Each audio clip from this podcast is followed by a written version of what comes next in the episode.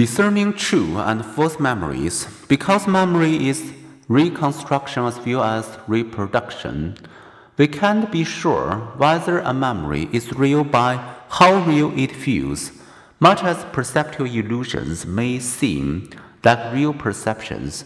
Unreal memories feel like real memories. False memories can be persistent. Imagine that we were to read aloud a list of words such as candy, sugar, honey, and taste. Later, we ask you to recognize the presented words from a larger list.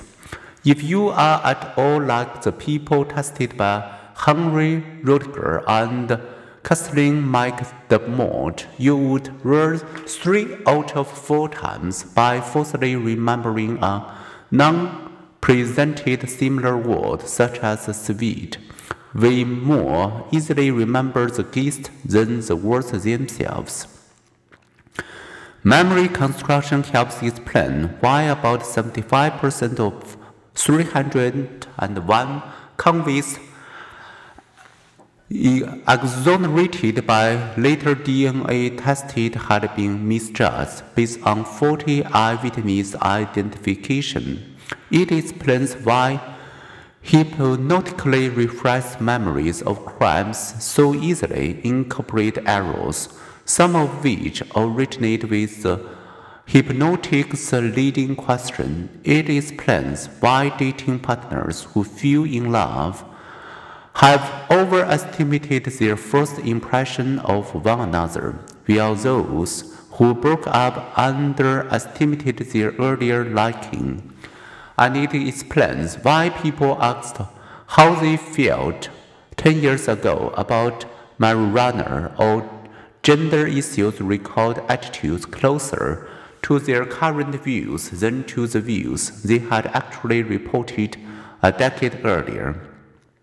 How people feel today tend to be how they recall they had always felt. One research team interviewed 73 ninth grade boys and then re interviewed them 35 years later when asked to recall how they had reported their attitudes, activities, and experience. Most men recalled their ninth grade statements at a rate no better than trance.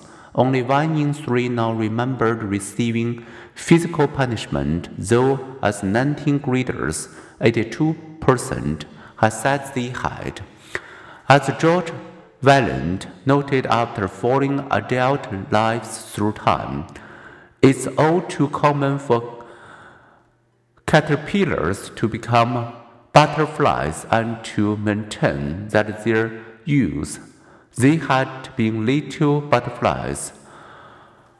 Maturation makes layers of us all.